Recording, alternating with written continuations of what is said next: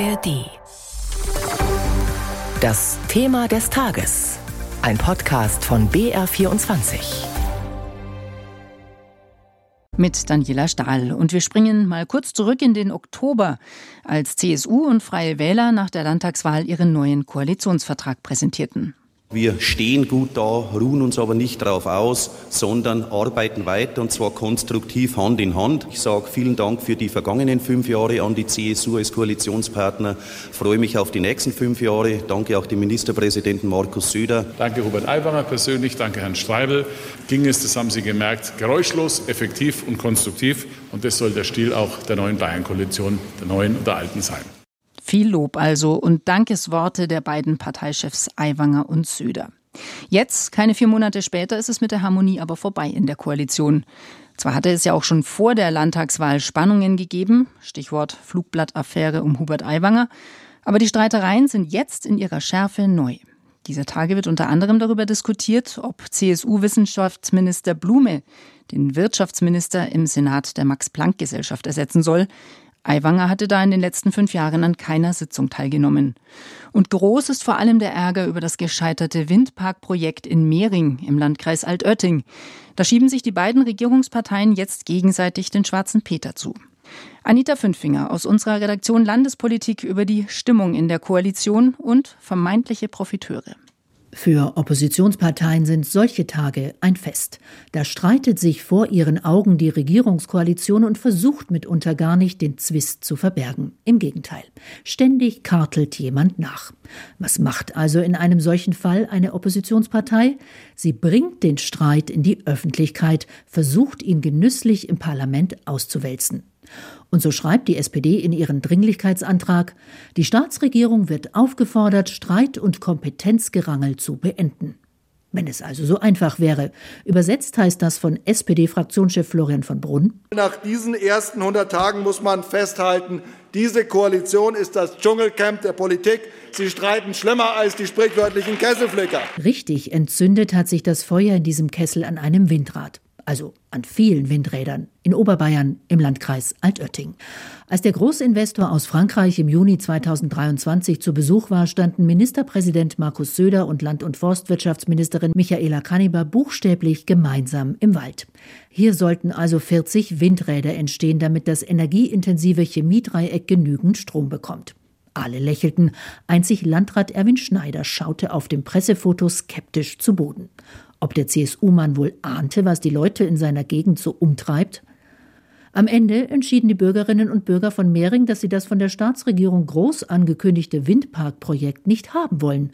Und seitdem wird ein Schuldiger gesucht. Einer muss es ja sein. Das ist die Gretchenfrage dieses Streits. Er war bei dem Windparkprojekt jedenfalls nicht involviert, verkündete Freie Wählerchef und Energieminister Hubert Aiwanger im BR Fernsehen. Da war ja noch nicht zuständig, das war ja der Herr Ministerpräsident und die Landwirtschaftsministerin, die damals für die bayerischen Staatsforsten zuständig war. Die Planung sei von oben gekommen, schiebt Aiwanger noch hinterher. Das macht der Freie Wählerchef gern. Bei der Heizungsdemo war es nicht anders. Am Ende waren die da oben, als ob der stellvertretende Ministerpräsident des Freistaats Bayern nicht dazugehören würde, bei denen da oben. In der CSU jedenfalls heißt es nach dieser Sendung, hoppla, der Staatsminister für Wirtschaft und Energie hat also nichts mit Energiepolitik zu tun. Aiwanger sei nun mal Minister für Wirtschaft und Energie und als solcher halt auch für die Energiepolitik zuständig, teilte die Staatskanzlei dem Bayerischen Rundfunk schriftlich mit. Sämtliche Fragen zur Energieversorgung, Energiewende oder Energieinfrastruktur sind im Staatsministerium für Wirtschaft, Landesentwicklung und Energie angesiedelt. Im sechsten Jahr in der Verantwortung von Hubert Aiwanger. Der CSU reicht es sichtlich. Aiwanger betreibe Demo-Hopping bei den Bauern, statt im Büro zu sitzen. Er solle seine Arbeit machen, meckert die CSU. Der Ministerpräsident und Parteichef selbst will sich nicht mitten hineinreißen lassen in diese Kritik. Markus Söder drückt sich etwas diplomatischer aus aus. Ich finde, dass Demonstrationen hinzugehen überhaupt kein Problem ist. Ja, man muss nur genügend Zeit für den Rest finden. Andere in der Staatsregierung wollen nicht mehr so diplomatisch sein. Florian Herrmann, Staatskanzleichef, der bereits die Jobbeschreibung für das Amt des Wirtschaftsministers an die Presse verbreiten ließ, kann seinen Ärger kaum mehr verbergen. Wie das denn nun rechtlich sei mit den Windrädern in den Staatsforsten und den Genehmigungen und dem Mitspracherecht der Bürger und Gemeinden, werden Aiwanger und Staatskanzleichef Herrmann zu Wochenbeginn in einer gemeinsamen Pressekonferenz gefragt. Herrmann will zur Antwort ansetzen, aber Aiwanger grätscht dazwischen. Ich würde mich da gern vordrängen, ohne ihm das Wort nehmen zu wollen. Sichtlich angefressen lauscht CSU-Mann Florian Herrmann den Ausführungen des Koalitionspartners und Wirtschaftsministers, um danach kurz und knapp anzufügen. Ähm, und all die Details dazwischen und wie man das zusammenbringt, der Kollege ausgeführt. Der Kollege, das ist die freundliche Umschreibung, wenn man den Namen des Herrenkollegen einfach nicht aussprechen möchte. Die Steigerungsform dafür wäre im bayerischen Dialekt der Ander. Der hat auch keinen Namen, aber man muss halt zwangsläufig über den sprechen. Markus Söder beherrscht die Da-Onder-Kommunikation in Perfektion. In seinen Statements gibt es viele Kolleginnen und Kollegen, deren Namen ihm grundsätzlich dann entfallen, wenn deren Ideen nicht chefkonform waren. Das musste kürzlich auch die neue Kultusministerin Anna Stolz erfahren. Vorgabe des Ministerpräsidenten, der PISA-Schock sitzt tief. Die Grundschüler müssen besser werden, also mehr Deutsch bereits in der Grundschule. Stolz schien den Auftrag etwas anders verstanden zu haben und sinnierte im Bildungsausschuss des Landtags darüber, dass man für die eine Stunde Deutsch mehr ja zum Beispiel an den insgesamt drei Stunden Religion ein bisschen kürzen könnte. Die Belehrung Söders folgte prompt. Wir haben uns das sehr gut auch ausgetauscht. Wir sind uns da auch einig. Bei Religion wird nicht gekürzt. Ähm, das war auch, glaube ich, mehr ein Missverständnis. Ein Missverständnis. Davon gibt es im schwarz-orangefarbenen Kabinett im Moment viele. Einer macht Vorschläge, der andere verbessert sie. Bei CSU und Freien Wählern scheint die Aufteilung im Moment so zu sein. Die Freien Wähler tun ihre Ideen kund, die CSU redet eben diese wieder klein. Sie lästern in der Wunsch-Bayern-Koalition viel über die Ampel in Berlin und benehmen sich aber mitunter nicht besser. So verkündete der neue Digitalminister Fabian Mehring von den Freien Wählern mit großem Tamtam und semi-witzigem Wortspiel, er habe das Faxen dicke. Das Fax müsse raus aus den Amtsstuben.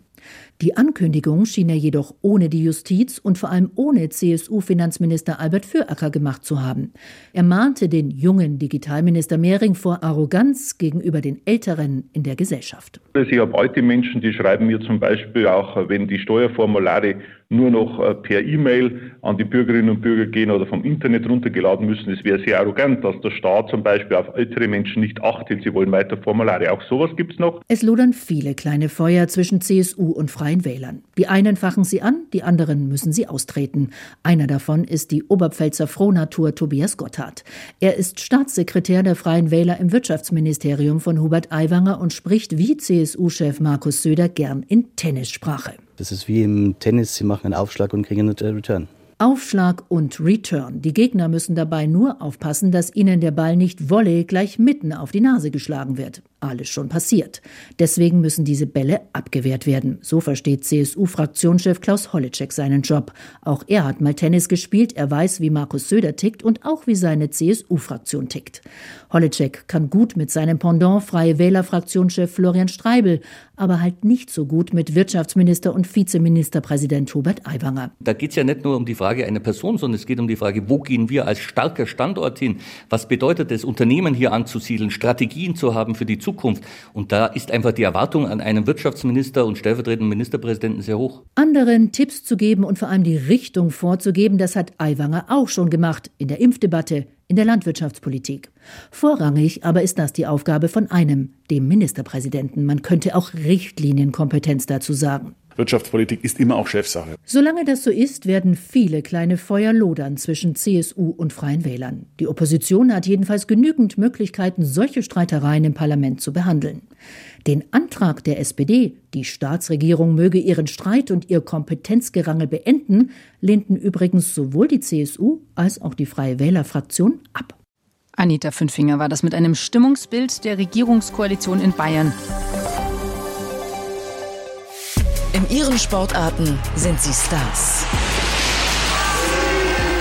Auch etwas zu sagen haben. Dass ich den Leuten zu Hause auch klar mache, dass Biathlon nicht nur aus Klopapierrollen und CDs besteht, sondern es viel mehr Facetten. Bei uns im Wintersport-Podcast der Sportschau sprechen die Stars über ihren Sport. Mit Max Langhahn ist natürlich jetzt eine Rakete am Start. Die wird in den nächsten Jahren schwer zu schlagen sein. Die Norweger sind uns überlegen? Nee, sind sie nicht. Die ist ja Ärgermasse. Über Privates? Sie können also sagen, Sie tragen einen echten Andi Sander. Ja, sozusagen. Kükennachwuchs und es war schon recht kalt. Ich habe die dann in so einem kleinen Hasenstall aufgezogen. Und manchmal überraschen sie uns auch einfach nur. Mein Gedanke dazu ist, dass ziemlich sicher ist, dass nach diesem Winter Schluss ist. Es geht um Emotionen. Ich sag's, wie ich denke. Ich finde es absolut dämlich. Ich höre so viele negative Sachen über den Skisport generell, dass mir das mittlerweile echt ziemlich auf den Keks geht. Es geht um Rivalität. Er soll sich seinen Weltcup-Pokal nochmal genau anschauen, weil nächsten Sommer steht er nicht mehr bei ihm. Oder einfach gleich um alles. Da ist natürlich das Ziel, den Titel zu verteidigen. Das alles und noch viel mehr hier bei uns im Wintersport-Podcast der Sportschau.